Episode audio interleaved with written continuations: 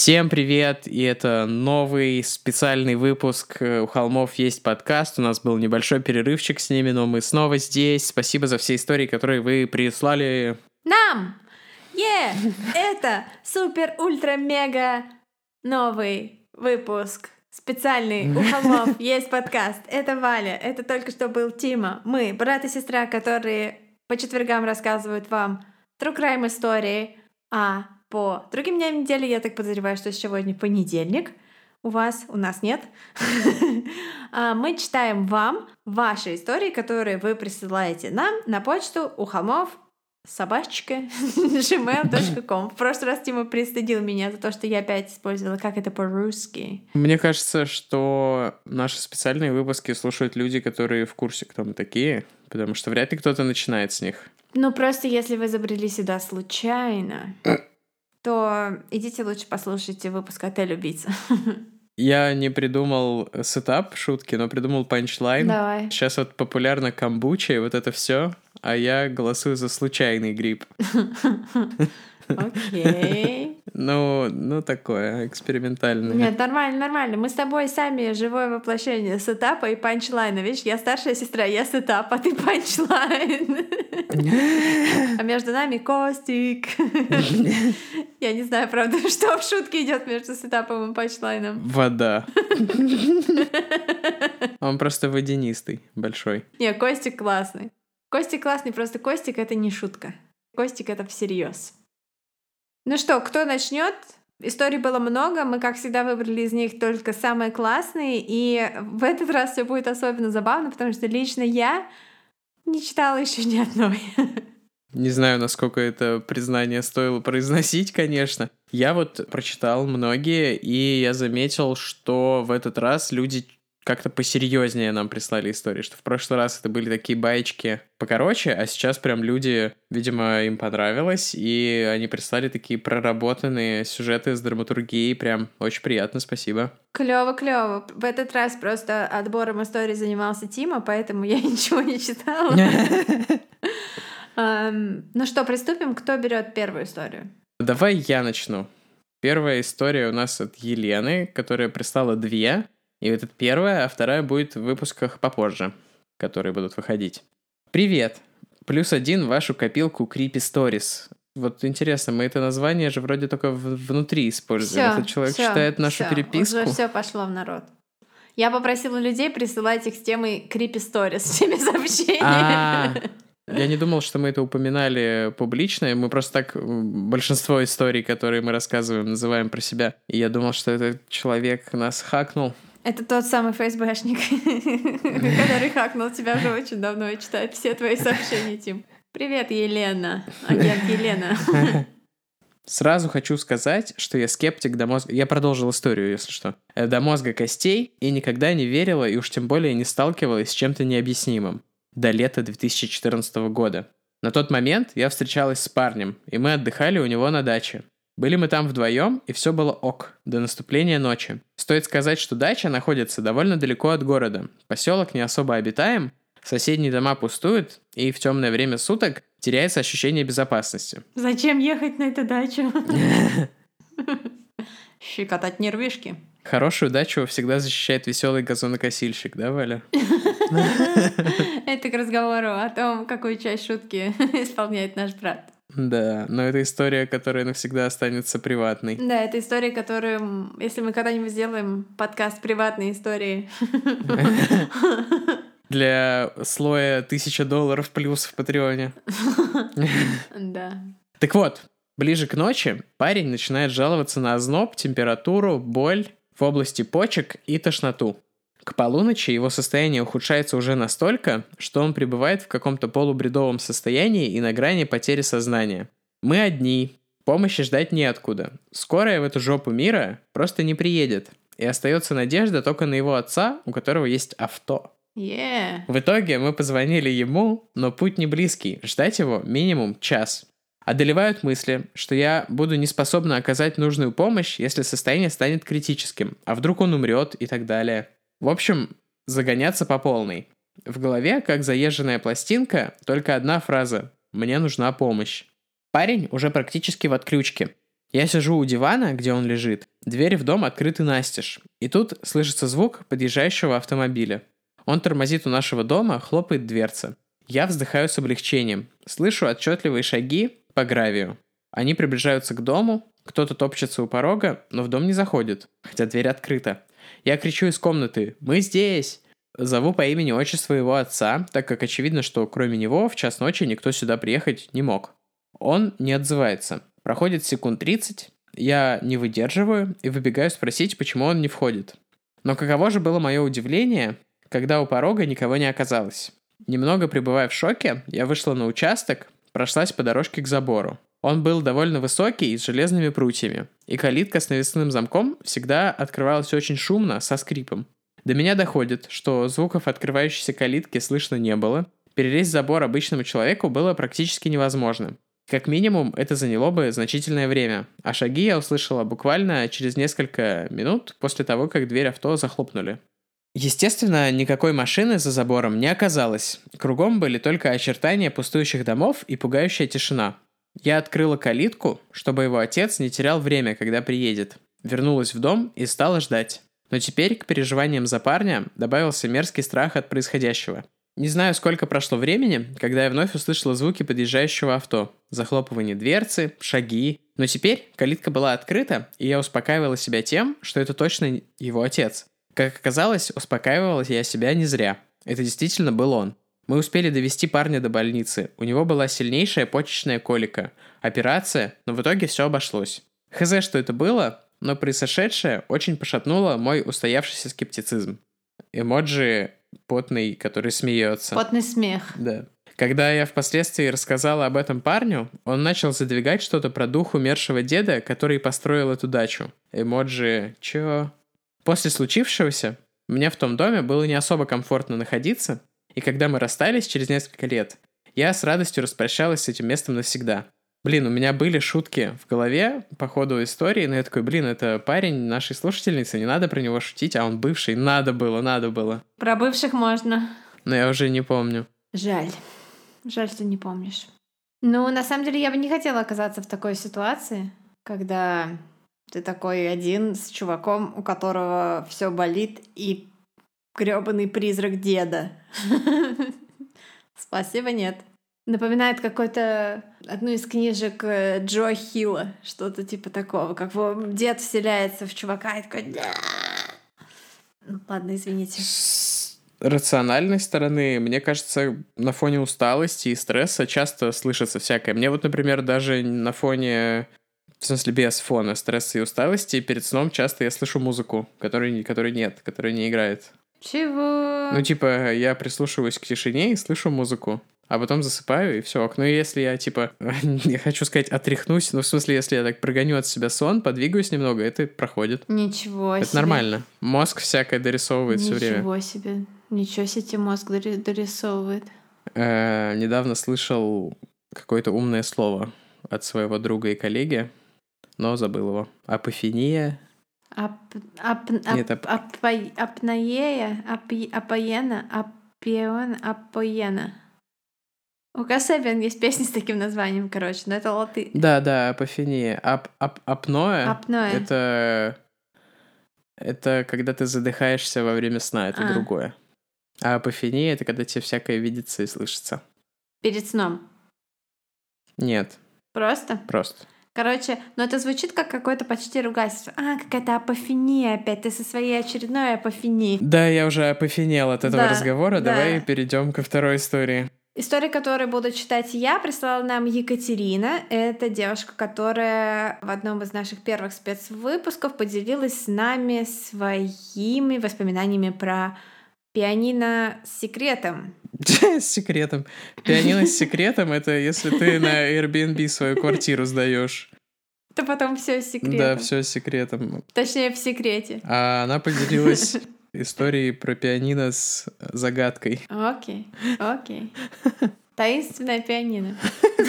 Итак, ребята, привет! Как и обещала, рассказываю историю о том, как однажды я сидела с представленным колбу пистолетом. Господи, у меня что-то, я, я думаю, я, то ли я вижу. А моя подруга сидела рядом и умоляла напа- напавших нас людей нас не убивать. Вот это, вот это замес. Москва, 2011 год, август. Буквально несколько часов назад я встретила на Ленинградском вокзале свою подругу и свою маму, которые приехали из Петербурга погулять на моей свадьбе. Как и полагается, ночь перед свадьбой мы с женихом решили провести отдельно. Он поехал к своим родителям, а я осталась в нашей квартире с мамой и подругой.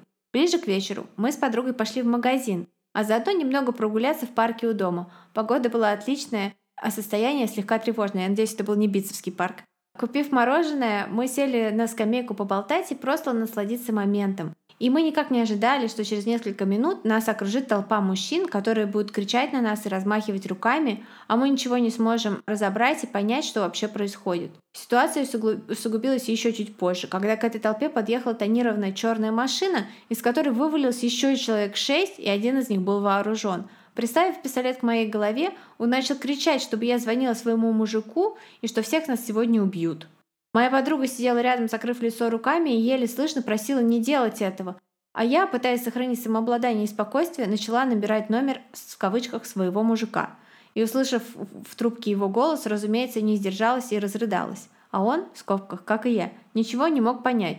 Но я догадалась написать смс с примерным адресом, где мы находимся, и попросила срочно вызвать туда полицию. Самому ему, естественно, приезжать я запретила. Черт вообще знает, что эти люди хотели. Но хорошим бы это точно не кончилось.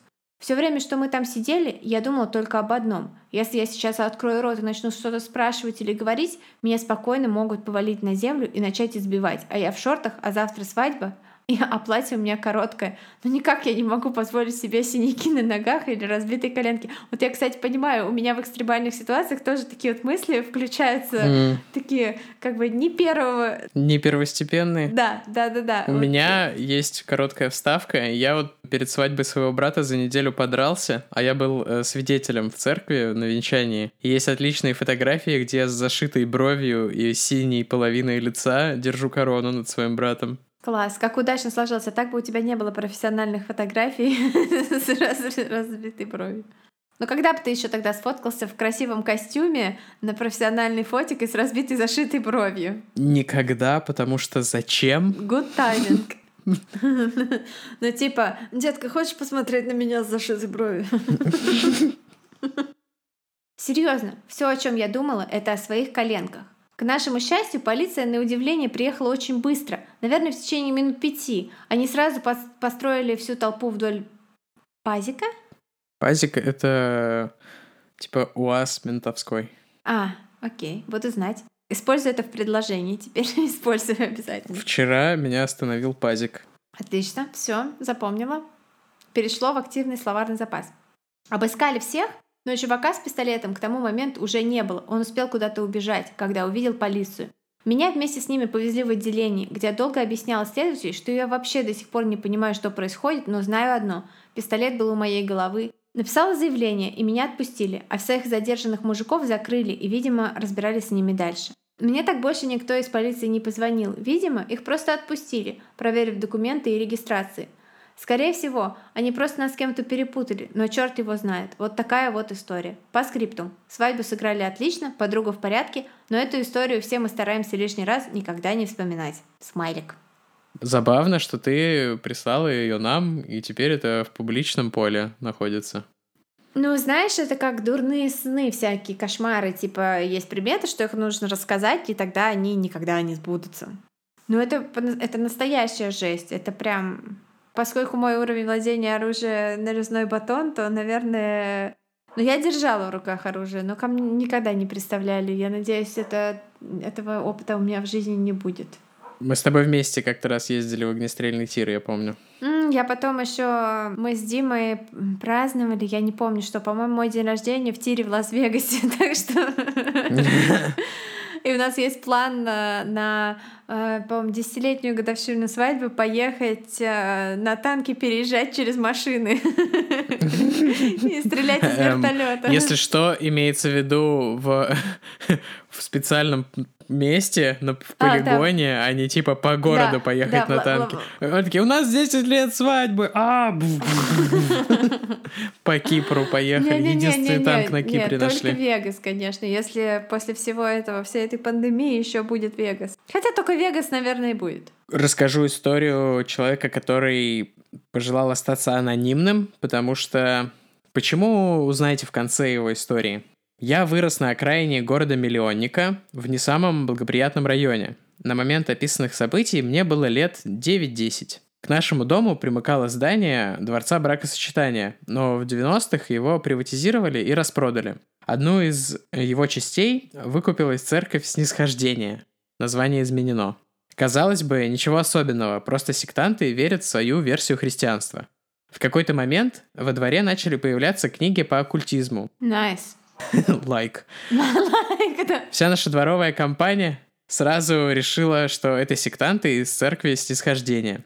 Соседнее помещение снимал небольшой цех по производству гробов. Какой, однако, однако хороший микрорайон-то. Ох, книжки по оккультизму, гробы и секта. Э, но мы были уверены, что их делают те же сектанты. Потом пропали наши дворовые псы. Наша фантазия не останавливалась. Мы были уверены, что их принесли в жертву те самые сектанты. На этом можно было бы успокоиться. Дети придумали историю, в которую сами же и поверили, но нет. Мои окна выходили как раз на их задний двор. Был виден черный ход и подвал, закрытый железной дверью. Была уже ночь, когда я выглянул в окно. Дверь в подвал была открыта. Темная улица освещалась тусклым светом из дверного проема подвала. Два человека заносили туда какие-то черные мешки. Они держали их с двух сторон, обхватив руками. Я сразу понял, что это тела детей, не иначе. Я начал разведывательную операцию. Я следил за ними каждый вечер, ставил будильник по ночам. Почти каждый раз я видел закрытую и освещенную по контуру дверь подвала. Иногда мне казалось, что я слышу песни хором или какие-то стихи. Пазл складывался. По воскресеньям снисхождение было закрыто. Мы решились на финальный этап нашего расследования – проникновение в подвал. Опять звучит как какой-то эфемизм. Я был одним из тех, кто полез. Протиснувшись в окно в фундаменте, мы попали в темную бетонную комнату. А не этот ли слушатель ограбил наш дом с такой гибкостью? Да, кстати. Город-миллионник, секта рядом, все совпадает. Воняло сыростью, ничего необычного. Осветив помещение фонарем, мы увидели проход дальше. Пройдя в него, мы остановились. Все стены были изрисованы оккультными символами, цифрами. В углу валялись как будто бы останки животных. Над входом была выцарапана надпись «Три крестика», «Верный уйди, неверный умри», «Три крестика». Нам стало не по себе, мы не пошли дальше. Мы убедились в своих теориях и больше не поднимали эту тему. Прошло 19 лет. Я не знаю, совпадение это или мы были правы, но снисхождение до сих пор существует. Неплохо так, неплохо. А также этот слушатель прислал карту, а, точнее спутниковую фотографию с Google Maps, где он пометил, где было какое здание с комментариями и разрешил приложить это к посту. Там по этой карте невозможно будет догадаться, что это за город, и увеличив его там не будет. Штаб-квартира снисхождения с настоящим названием. Именно поэтому имя и детали были изменены. Окей. Не, ну очень клево, конечно. Я вот тоже в детстве была в секте. Странный флекс, но окей. Но, к сожалению, такой жести... Почему я сказала к сожалению? Но, к счастью, такой жести там не было. Но, тем не менее, когда мама привела меня в секту, эм, я не помню, я рассказывала вообще в эфире эту историю? Да. Да? Я рассказывала ее целиком? Блин, какая жалость. Я хотела еще раз рассказать, как меня поставили на табуретку и спросили Иисуса, есть ли на мне проклятие. И как меня качнуло, и он сказал, все, на этой девочке проклятие, сейчас мы будем ее лечить. У нас на самом деле кончились уже, мы вот с Валей обсуждали, что у нас кончились истории наши, такие криповые. Мы будем рассказывать чужие. Но я на самом деле вспомнил еще одну, вспомнил еще одну, но расскажу ее в следующем выпуске. Окей-док. И большое спасибо, что послушали этот новый спецвыпуск после небольшой паузы, и они продолжат выходить для вас каждую неделю в течение вот ближайшего времени, пока у нас есть ваши истории. Присылайте больше историй. Присылайте нам еще больше, больше историй.